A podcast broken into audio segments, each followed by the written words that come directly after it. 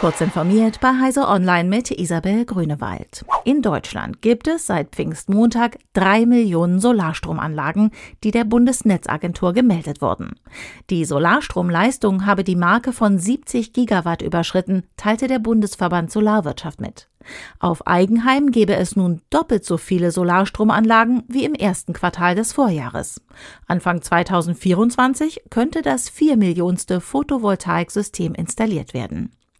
Der jährlich produzierte Solarstrom dieser Anlagen reiche bereits jetzt aus, um mehr als 10 Prozent des heimischen Strombedarfs zu decken, schreibt der BSW.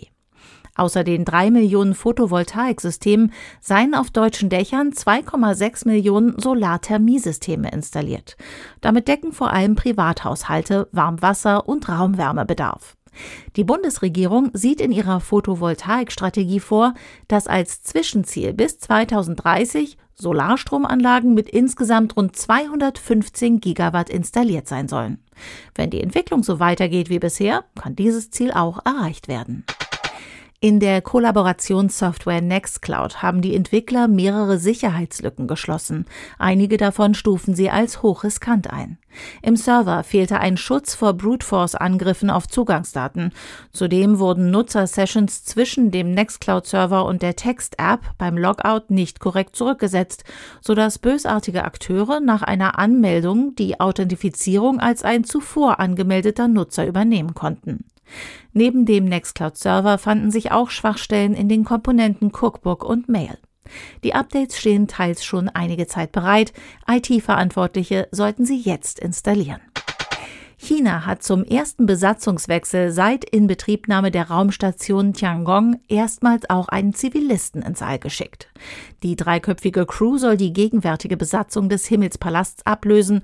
Vorher werden alle Taikonauten aber einige Tage zusammen im Weltraum verbringen.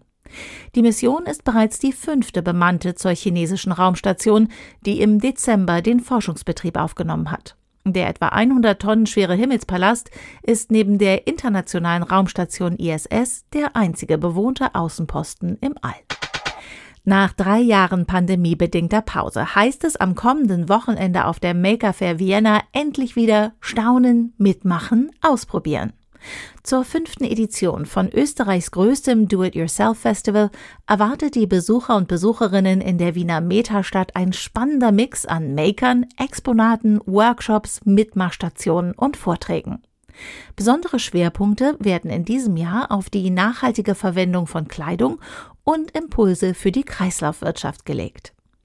Diese und weitere aktuelle Nachrichten finden Sie ausführlich auf heise.de.